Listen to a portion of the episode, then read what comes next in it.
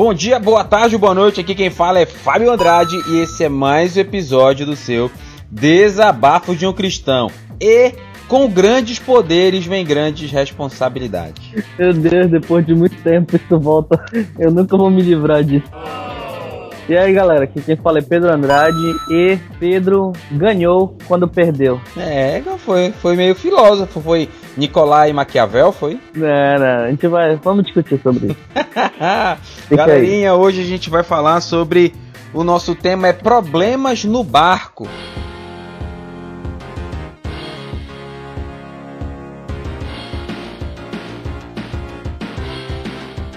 Então vamos lá. Quer que eu leia o texto ou tô? Você pode ler o texto, meu jovem, porque a sua voz é mais ungida que a minha. um dia, um dia. Te lê do 1 ao... Lê, lê, você pode ler do 1 ao 10 se não for lhe aborrecer. Do 1 ao 10?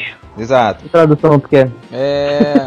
uma católica, tem aí. Então vamos lá começar pelo texto principal que a gente vai tratar hoje aqui, que é você que está aí no, no ônibus, está em algum lugar que você possa pegar seu celular ou então a Bíblia para ler, acompanhe com a gente aí, vamos ler Lucas capítulo 5, dá uma pausa no podcast e procura depois da play de novo aí que eu vou começar a leitura. Vamos lá. A gente vai ler do 1 ao 10, tá? Lucas 5, do 1 ao 10. Exato, Diz, meu jovem. Certo dia, Jesus estava perto do lago de Genezaré. A multidão o comprimia de todos os lados para ouvir a palavra de Deus. Viu à beira do lago dois barcos, deixados ali pelos pescadores, que estavam lavando as suas redes. Entrou num dos barcos, o que pertencia a Simão, e pediu-lhe que o afastasse um pouco da praia. Então, sentou-se e do barco ensinava ao povo. Tendo acabado de falar, disse a Simão: Vá para onde as águas são mais fundas, e a todos lancem as redes para a pesca. Simão respondeu: Mestre, esforçamo-nos a noite inteira e não pegamos nada, mas porque és tu quem está dizendo isto, vou lançar as redes. Quando fizeram, pegaram tal quantidade de peixes que as redes começaram a rasgar. Então fizeram sinais aos seus companheiros no outro barco para que viessem ajudá-los. E eles vieram e encheram ambos os barcos ao ponto de começarem a afundar. Quando Simão Pedro viu isso, prostrou-se aos pés de Jesus e disse: Afasta-te de mim, Senhor, porque sou um homem pecador. Pois ele e todos os seus companheiros estavam perplexos com a pesca que haviam feito, como também Tiago e João, os filhos de Zebedeu, sócios de Simão. Jesus disse a Simão: Não tenha medo, de agora em diante você será pescador de homens. Beleza, cara. Com esse texto a gente esse, a gente tem a base aí do nosso da nossa gravação de hoje. É muito interessante essa parte. O que, que a gente tem que entender? Pedro, você, você poderia me dizer, dizer para o caro ouvinte aí, qual era a profissão humana de Jesus na Terra? Jesus era carpinteiro, meu cara. Então, beleza. Então vamos partir do, do seguinte: é, Pedro ele era pescador e Jesus era carpinteiro, correto? Quem dos dois entendia de pesca? Pedro, o interessante é que Pedro passou a noite toda e não conseguiu pescar nada. Eu estava vendo alguns, alguns estudiosos falando sobre esse texto e falaram, me deram um dado interessante. É, é, é, dito por alguns que lá nesse lago de Genezaré existiam vários barcos, vários, vários barcos. Não tinha. Que no texto você diz assim: e viu estar dois juntos à praia, no verso 2 o texto bíblico diz que Jesus viu dois barcos, mas uhum. naquela época era comprovado que existiam muito mais de dois barcos. É, na verdade, é, o, o, que eu, o que eu vi também que dá uma consonância com isso que tu tá falando é que eu existiam vários barcos porque naquele lago de Genezaré era muito fácil se conseguir uma quantidade bem, bem grande de peixes nas margens. Ele tinha uh, uma concentração de peixes muito boa sem que você precisasse ir muito a fundo no, no, no, no, lago em si. E por isso havia uma quantidade muito grande de, de barcos lá e de pescadores que se concentravam para poder conseguir é, chegar a esses peixes que não estavam longe da margem, no caso. E aí, cara, é, falando nisso, Pedro, eu chego na minha, na minha, na minha primeira reflexão sobre esse texto, cara. Num local, mesmo em um local onde tem muita gente, Deus ele enxerga você. Não sei se tu já tá conseguindo me entender, meu jovem mancebo, que às vezes Compreendo. A gente tá numa, muitas vezes a gente passa por momentos tão difíceis que a gente diz, poxa, cara, com tanta gente no mundo, com tanto problema acontecendo, Deus ele não Deus ele não se liga no que eu estou passando, Deus nem sabe o que eu estou sofrendo. Então a primeira lição que eu tiro desse texto é: Deus conhece a minha situação e Deus me vê de forma individual. E foi a primeira, a primeira coisa que o texto já começa falando. Jesus viu Pedro viu dois barcos lá. Jesus viu o barco de Pedro e Pedro não conseguiu pescar a noite toda. Você imagina em um local, Pedro acabou de trazer o dado aqui, que era um local que é, existia uma facilidade para pegar uma grande quantidade de peixes nas bordas, certo, meu, meu jovem? Exatamente, meu cara, exatamente. Aí você imagina um cara que a vida dele era pescar, a habilidade dele era pescar, um local onde relativamente era tranquilo para pescar ele não conseguiu pescar. Você consegue imaginar aí a frustra frustração? Imagine você aí, tem a sua vida cotidiana, se você passa um dia todo, o, o mês todo querendo fazer uma coisa e você não consegue. Qual seria o tamanho da sua frustração? E aí Pedro, totalmente frustrado, encontra um cara chamado Jesus, um tal de Jesus. E aí o, o tal de Jesus disse assim: Olha, vai pro alto mar. O Pedro disse que, segundo estudos que ele que ele coletou era bom na margem, né? Mas Jesus diz o contrário: vai para o alto mar e lança as vossas redes. Aí Pedro ele responde: Olha, mestre, a gente trabalhou a noite toda, a gente não pegou nada, mas sobre a tua palavra a gente lançou a rede. E aí, depois de, de ter dito isso, foi lá, lançou as redes e tinha tanto peixe que quase afundou o barco de Pedro. Pedro teve que chamar um outro barco para poder carregar um monte de peixe. E, e aí vem a, a, segunda reflexão da, da nossa, do nosso programa aqui. Tem um texto que particularmente eu não gosto muito, é, mas é uma verdade. Lá em Eclesiastes capítulo 3, diz assim: Vamos, você pode. Vamos abrir lá, meu, meu jovem? Eclesiastes capítulo 3? Por que você não gosta muito desse texto, meu pai? Porque eu, eu não gosto que tenha tempo para tudo, eu gosto que as coisas sejam do meu jeito. Eu não gosto de esperar muito.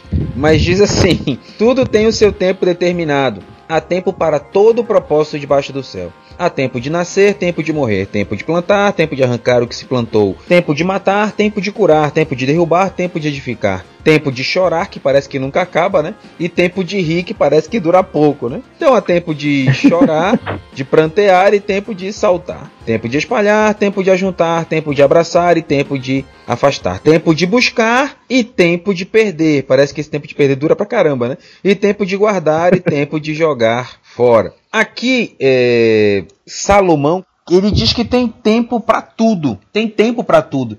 Só que eu não sei se você tem a mesma, mesma coisa que eu. Mas, poxa, para mim, parece que o tempo de Deus demora pra caramba. A gente muitas vezes persegue algumas coisas na nossa vida e a gente tem a bênção de Deus, tem o, a, o aval de Deus e a gente batalha, batalha, batalha e parece que a bênção não vem. Ou então Deus fez uma promessa para você, você fica pescando a noite toda, jogando a rede a noite toda e não vem o peixe. E aí você fica frustrado, porque muitas vezes é complicado isso. Uh, o conhecimento, uh, a ciência, o conhecimento das coisas, ele vem em qualquer momento da vida. Você pode adquirir conhecimento durante qualquer momento da sua vida. Tem garoto de 15 anos que conhece muito mais de física quântica do que qualquer outro cara aí que já está há muito tempo. Mas a sabedoria, ela só vem com o tempo. É só o tempo que te ensina a ser sábio. E quando a gente lê, por exemplo, uh, uh, Salomão falando sobre isso em Eclesiastes, você percebe que é um cara que já passou por muita coisa, que já errou muito, já fez muita besteira.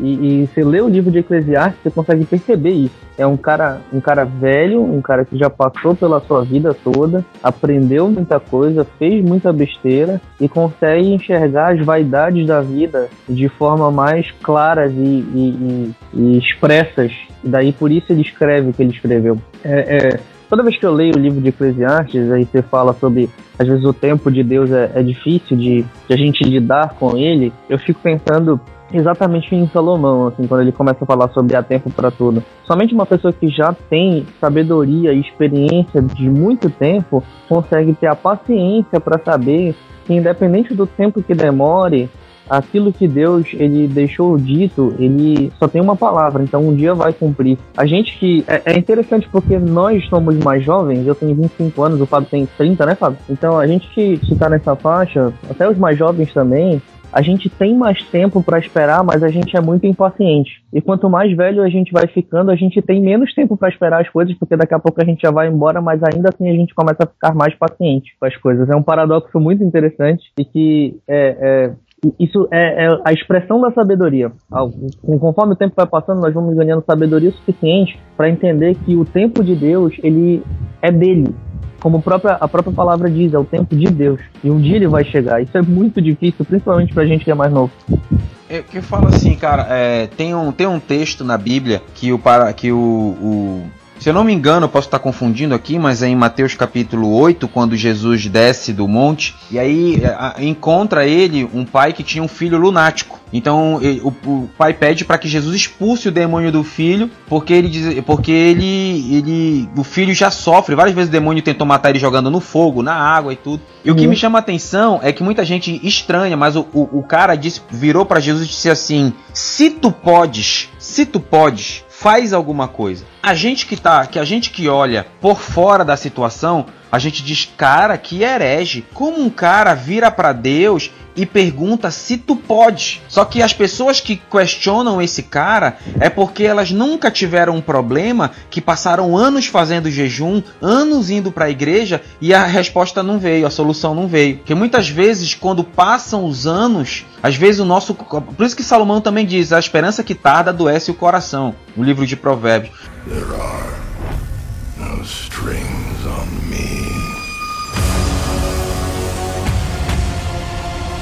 Muitas vezes a gente tem uma coisa que a gente pede há tantos anos, implora há tantos anos, que a gente fica às vezes até na dúvida, será que Deus pode mesmo fazer? Sabe, é, é como se fosse um grito de desespero que a pessoa tem, né? Com certeza. Não, é isso mesmo, é isso mesmo. Então, Pedro ali com certeza se sentiu frustrado e ele se sentiu tão frustrado que ele, que ele ouviu a sugestão de um, de um carpinteiro. Então, é, o gente... fato dele ter o conhecimento também da, da área que estava sendo questionada, às vezes gera essa frustração também, né? Porque ele, ele era o especialista na pesca. Exato. Ele sabia todos os caminhos. E daí vem um cara que eu sei lá quem é, porque nessa, naquele determinado início, Jesus era um desconhecido ainda, né? Exato. Isso aqui é Lucas 5 ainda, né? Então, é o capítulo 5 de Lucas. Então, Jesus era qualquer um lá, lunático, que tava falando que era filho de Deus, entendeu? Era, era isso, para as pessoas na época. Então, quando vê, pô, tem um cara aqui que é um, um rabino aqui, um cara que se diz conhecedor da lei, tá dizendo pra eu ir lá fazer um negócio, mas pô, o cara entende da, do, do, do, das madeiras lá, do,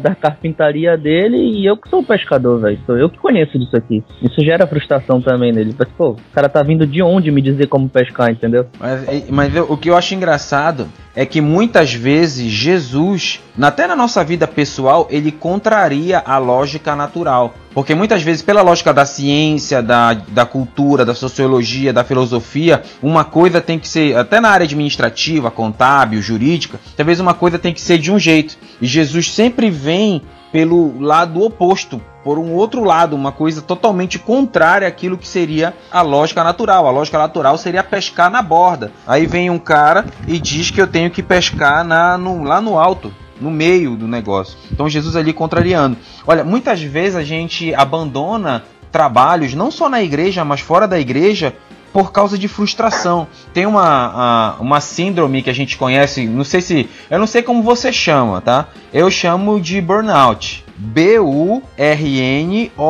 burnout, que é uma combustão, consumo total. Tem alguns que chamam de burnout. Aí você fica, fica a seu critério aí. Que isso? As frustrações é tão, são tão grandes que a pessoa chega ali no esgotamento físico. O problema é que muitas vezes dentro da igreja, né, a pessoa ela fica nessa frustração. Acontece dentro da igreja muitas vezes. A pessoa fica frustrada, joga rede, joga rede a noite toda.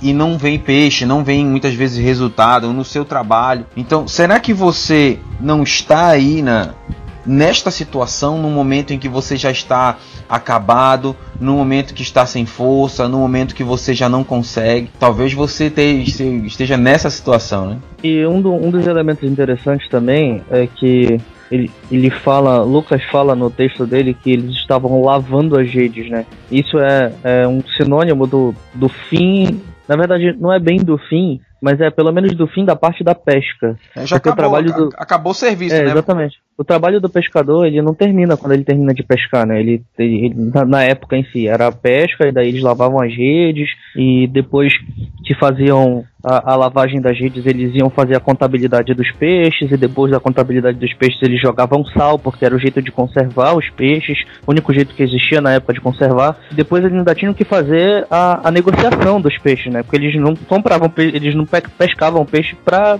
si mesmos, eles iam fazer, uh, colocar no mercado para vender e ganhar alguma coisa com isso. Então, todo o trabalho, ele, ele havia sido em vão, porque eles ainda tinham muita coisa para ser feita se tivessem pescado alguma coisa, e como não pescaram nada, eles não tinham mais nada para fazer. Então eles estavam no fim da linha, basicamente, entendeu? Já vou, tô desistindo aqui, já era, passei a noite toda, vou lavar a rede, vou me botar pra casa. Eu lembro de um podcast antigo, bem antigo, Uh, a gente sempre tem esse costume de iniciar o podcast fala, se apresentando, né? E eu lembro que o, o, Pedro, este Pedro que está comigo aqui no podcast, ele falou uma frase que eu nunca esqueci. Essa frase eu sempre lembro constantemente. Ele diz assim: Aqui quem fala é Pedro Andrade, e Deus está sempre à, à nossa frente porque a gente não consegue acompanhá-lo.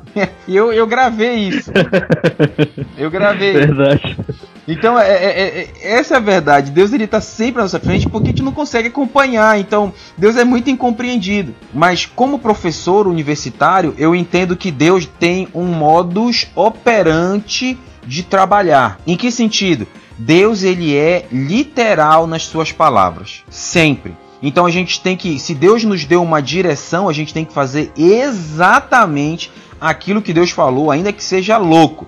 Uma vez eu vi meu irmão contando uma história, o Júnior, o Júnior que grava com a gente de vez em quando aqui, ele contou uma vez pregando uma história de um homem que Deus mandou, tinha uma grande pedra no quintal dele, e Deus mandou o cara empurrar a pedra. Então todo dia o cara ia e empurrava a pedra, o cara não movia a pedra, porque a pedra era muito pesada, ele só fazia força para empurrar, mas não movia a pedra. Mas Deus mandou o cara empurrar a pedra. Então o cara passou muitos anos empurrando, ele via que a pedra não saía do lugar. E aí um dia ele se frustrou com Deus e questionou: Poxa, Deus, o Senhor, eu estou há muitos anos fazendo o que o Senhor mandou, empurrando essa pedra e nada acontece. Aí o cara se frustrou, parou de empurrar e Deus disse, aí Deus entrou em contato com ele, né, via WhatsApp. É você, Satanás.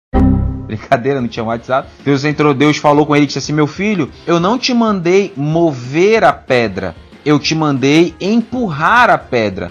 Então, o fato de você fazer força para empurrar a pedra, você adquiriu braços mais fortes e pernas mais fortes um corpo mais forte. Então Deus que Deus mandou ele empurrar a pedra para que ele fortalecesse o corpo, não foi para ele mover a pedra. Então muitas vezes esse é o nosso problema, a gente não entende aquilo que Deus falou. Muitas vezes Deus me mandou jogar a rede, Deus não me mandou puxar a rede. Então por isso que muitas vezes no decorrer da nossa caminhada, a gente fica igual Pedro, lavando as redes, fechando, a, passando a régua, dizendo é, acabou, já já foi, não dá mais que muitas vezes nós não entendemos aquilo que Deus nos manda fazer. O que muitas vezes nos leva também a uma frustração. Tem um, tem um poema, eu tô, eu tô romântico hoje. Tem um poema de, de Machado de Assis que ele diz assim: há pessoas que choram porque veem espinhos nas rosas e há pessoas que sorriem porque nos espinhos tem rosas. Não, peraí.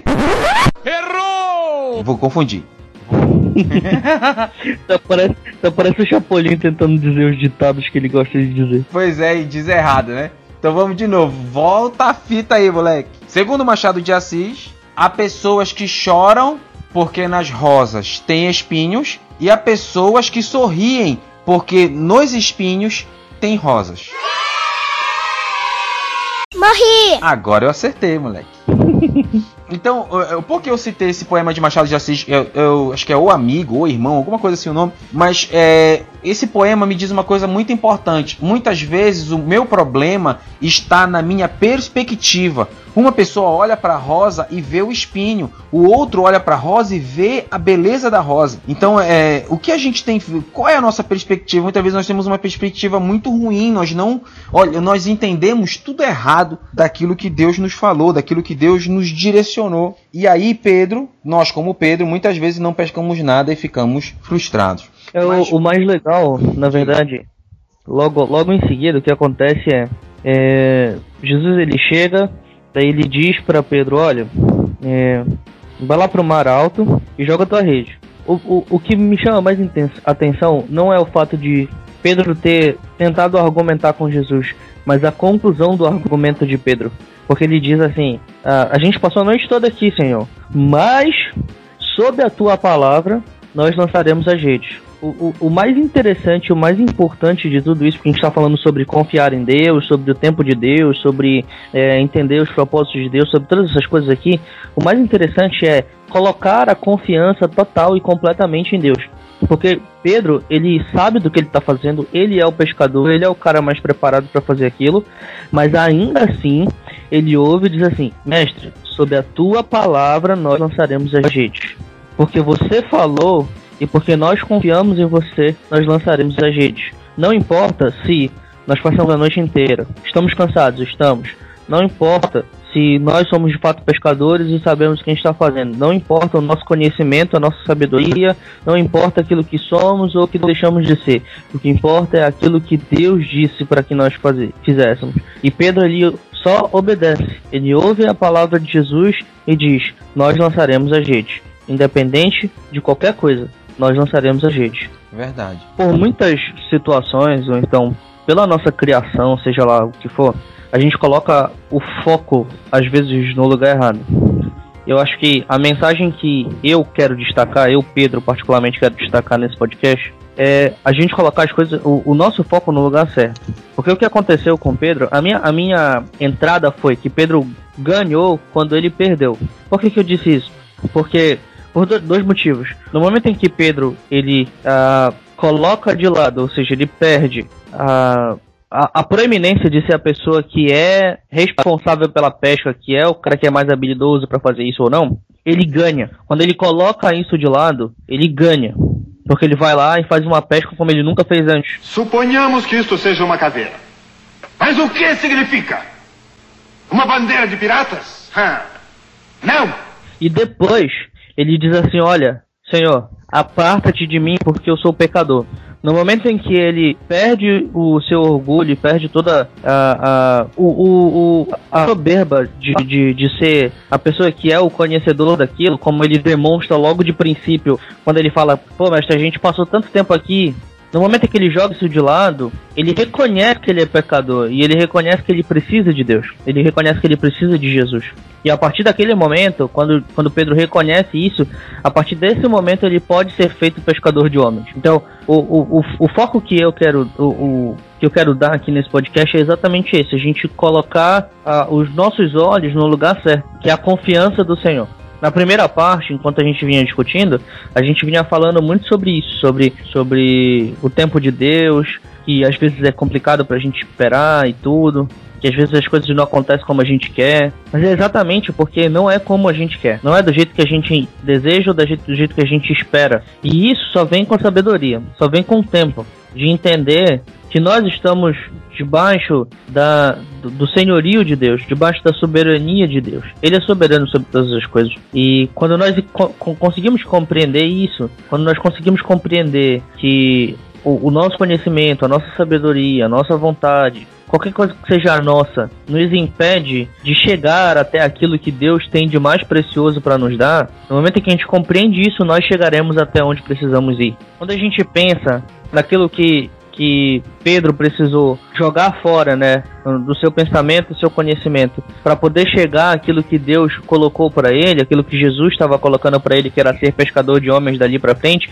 a gente começa a enxergar o texto de outra maneira. Então, uh, uh, colocar o foco nas coisas certas faz a gente entender as coisas certas, faz a gente entender a mensagem de Deus para nós, seja de melhorar aquilo que nós precisamos melhorar na nossa vida para poder alcançar aquilo que Ele tem preparado para nós, ou de reconhecer a nossa pequenez e a nossa pecaminosidade para poder chegar àquilo que Deus tem preparado para nós. Fiquem com essa reflexão que tratamos hoje. Aqui quem fala é Fábio Andrade. E nunca se esqueça: se Deus mandou jogar a rede, ainda que seja absurdo, faça exatamente o que ele mandou. Aqui quem fala é Pedro Andrade.